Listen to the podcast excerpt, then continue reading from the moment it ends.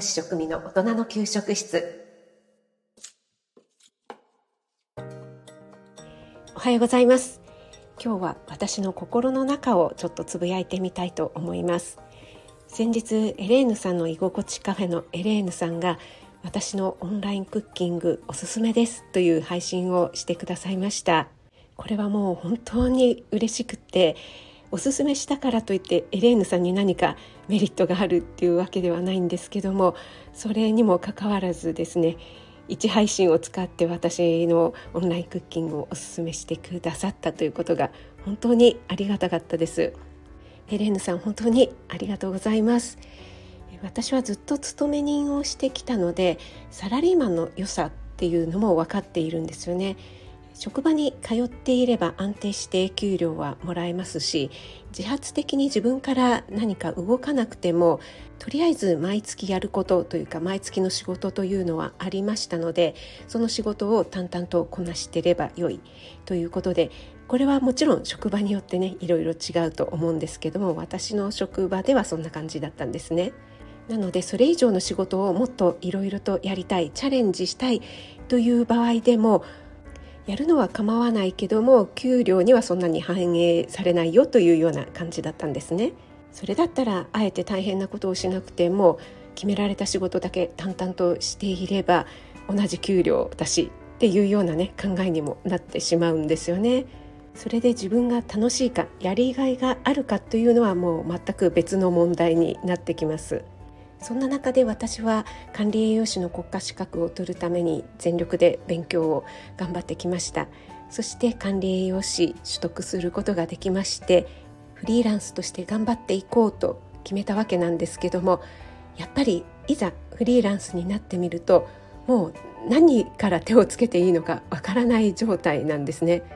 やりたいことはいろいろあるんですがそれを全て自分の頭の中で考えてえ実行してっていうね行動に移さなくてはいけないということで勤めていた時みたいにこう決まった仕事がある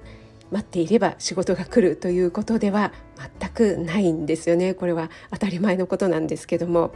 そして自分がやっていることがニーズがあることなのか喜んでもらえていることなのかというのもわからない自分がやりたいと思っていることが受け入れられているかどうかというのも非常に分かりにくいですよね。5月からオンラインクッキングを始めてまだ2ヶ月目なんですけどもまずは知ってもらわないことには話にならないということで広く知ってもらうにはどうしたらいいのか考えていてリアルの友達にちょっと相談したんですね。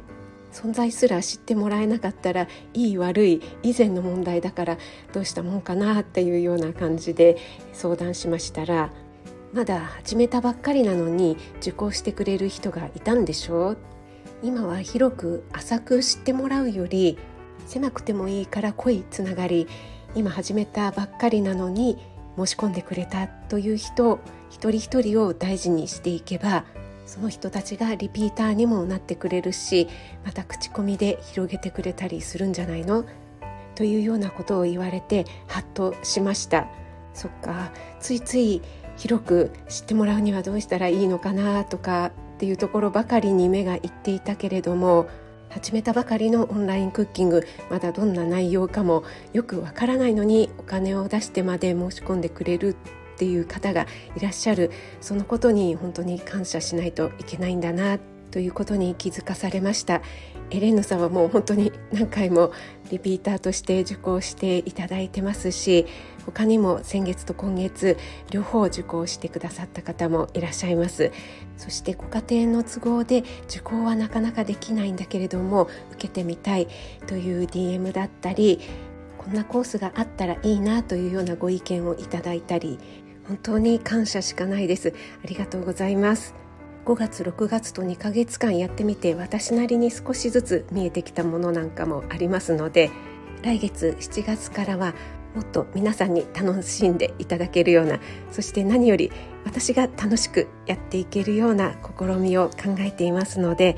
楽しみにしていただければなと思います。食を通して皆さんが楽しく美味しく元気で健康になれる第一歩を全力でこれからも応援していきたいと思います。これからもどうぞよろしくお願いします。そしてエレーヌさん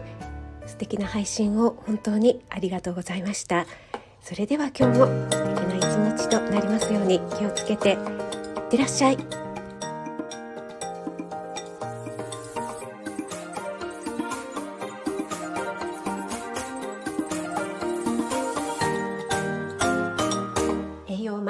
栄養満点ボイス栄養士食味の大人の給食室。